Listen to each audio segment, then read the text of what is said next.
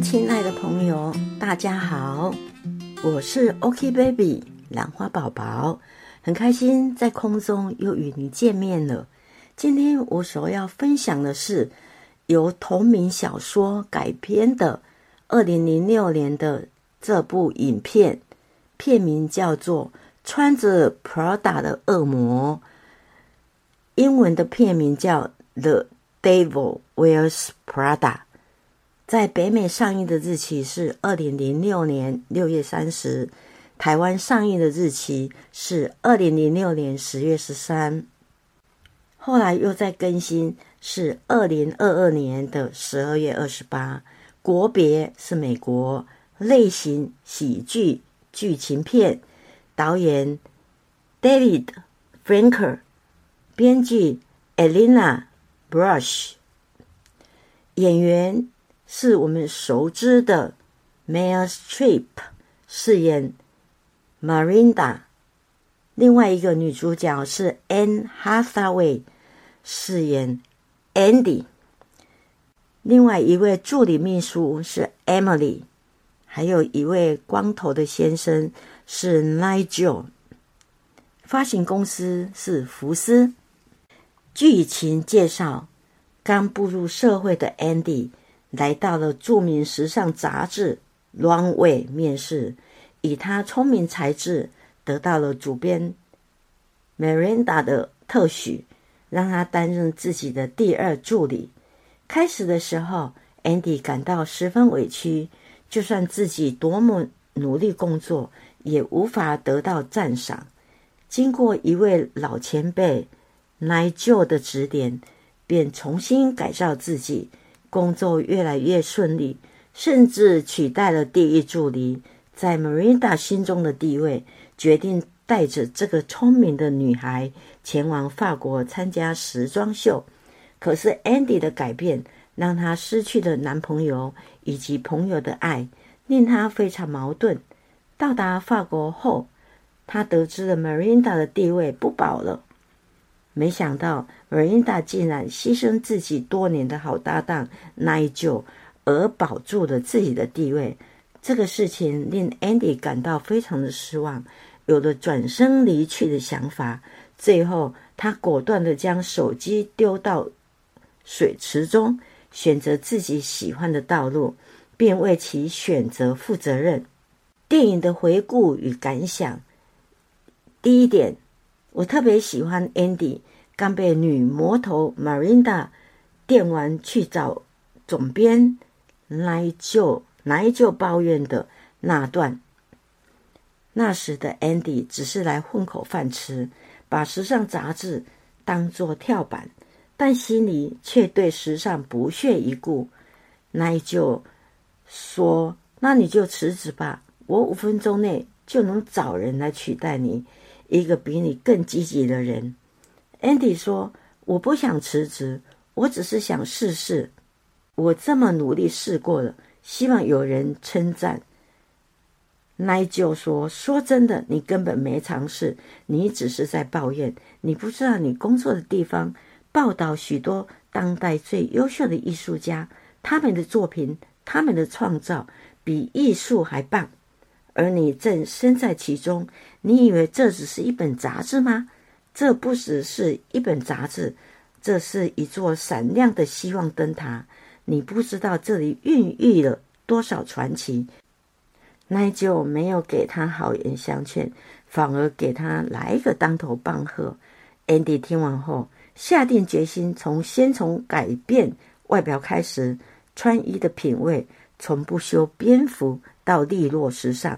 发型从土里土气到整洁气质，一进办公室更是让嘲笑他的同事目不转睛，也成功的吸引到 Melinda 的眼球。俗话说：“人要衣装，佛要金装。”我想，外表打扮的专业得体，也能间接渲染到内心的灵魂。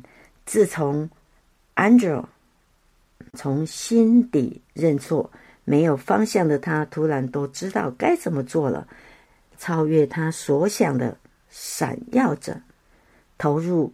它是一种爱，不会感到疲惫，不会感到气馁，感受不到时间，因为你就在里面，充满惊喜、挑战，像是开创新大陆一样，不会停留。它是一个进程。第三点，渐渐的，披上时尚外表的 Andy 变了，整天忙于工作的结果，让他与家人、朋友，甚至是亲密爱人的关系渐渐变质，而他却没有意会到他的改变让他失去了原本的自我，甚至让人感觉到 Andy 走上了恶魔上司 Marinda 的路，除了工作。对生活的一切变得冷淡，甚至可以为了工作牺牲掉与朋友的聚会，牺牲男友的生日宴会，涵盖着讽刺与心痛。打开账户余额，用上面数字和短暂安慰自己，到后面伴随着争吵、愤怒、伤悲，甚至为了出国考察的机会，违背自己的原则而牺牲掉了。Emily 这个同事是随着尝试适应这个工作的需求，她从 M size 变成 S 的身材，从穿着聚酯纤维毛衣的熟女，变成脚踏香奈儿长鞋的时髦女性，从对时装周完全没兴趣到必须抢走 Emily 的工作，这些变化。都反映着现实职场人生中最真实的无奈。他秉着纯真的心，自觉无辜的反复说着：“我没有别的选择。”但事实上，他早就已经做出了选择。在职场中，我们何尝不是和 Andy 一样吗？第五个，电影中 Andy 每天有那么多华丽的服装和高跟鞋。可以换穿，感到羡慕不已。对于巴黎时装周，也和 Emily 一样，将之视为人生中的梦幻行程。在追求理想的过程中，我们以为自己还是当初善良无私的小白兔，但是从各种事件所做出的选择中，慢慢我们会发现自己早就变了。我有我的执着。有对工作的不可妥协的地方，这样的坚持其实经常会影响到身边的人，尤其是团体合作。以前我们都觉得没关系，只要公私分明、与人为善就好。但其实，在工作中，每一个选择和决定都会影响到旁人。但这能怎么办呢？为了梦想，谁不会？好好的努力，就像 Andy 明知道 Emily 去不了时装周会有多难过，但最后他还是为了自己的前程而牺牲掉了对方。第六点，这部片让我最意想不到的是，Marinda 为了保住自己的地位，选择牺牲好友来救。我不赞成 Marinda 背叛同事。兼好友的做法，但我不得不佩服能有这样的头脑和勇气。的确，他是靠自己的能力来保住地位。Andy 感到震惊，在车上，Melinda 主动提起这件事，说 Andy 也同样这样选择。Andy 疑惑的看着 Melinda，Melinda 说：“对，你是对 Emily。Andy 的能力。”超越第一助理 Emily，但他打从心里还是尊重前辈。最后，他果断的将手机丢入水池中，选择自己喜欢的道路，并为其选择负责任。透过电影，不断的反思和探索自己能带给公司什么，希望培养出什么，在工作上能获得什么。期待自己能有像 Andy 一样的心态正确，能有像奶酒一样能分享心得，让人从中领悟。期待自己能有玛琳达的头脑。第七点，这电影找哈萨卫演真的是再适合不过。他眼睛很大，个性淘气、单纯无害。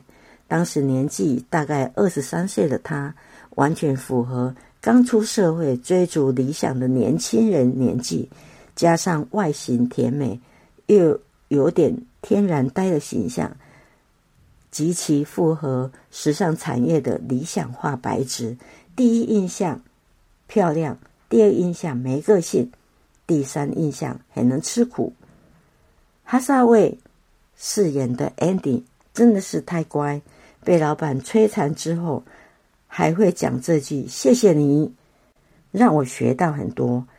Andy 这种职场态度，我想不管到哪个行业都会被喜欢，就是标准那种我愿意接受磨练的正向态度。但能想象这光鲜亮丽的成就要付出多少努力吗？要吃多少苦呢？连。重感冒也必须要上班，而且还要像 Emily 一样不断说服自己，我热爱这份工作，还要像小安 Andy 一样随时 on call 上班，跟家人吃饭，一个被扣就要上班的，而且工作还要被万般刁难。更可可怜的是，玛琳达根本就是二十四小时不断工作。连飓风来袭也要搭飞机去工作。第八，New York Magazine Director 问说：“你在《Runway 天桥》杂志工作不到一年，为什么会那么短的时间就走呢？”Andy 说：“我学到了很多，但后来我搞砸了一些事情。我打电话去问关于你的推荐。”给一个傲慢的女孩留的话。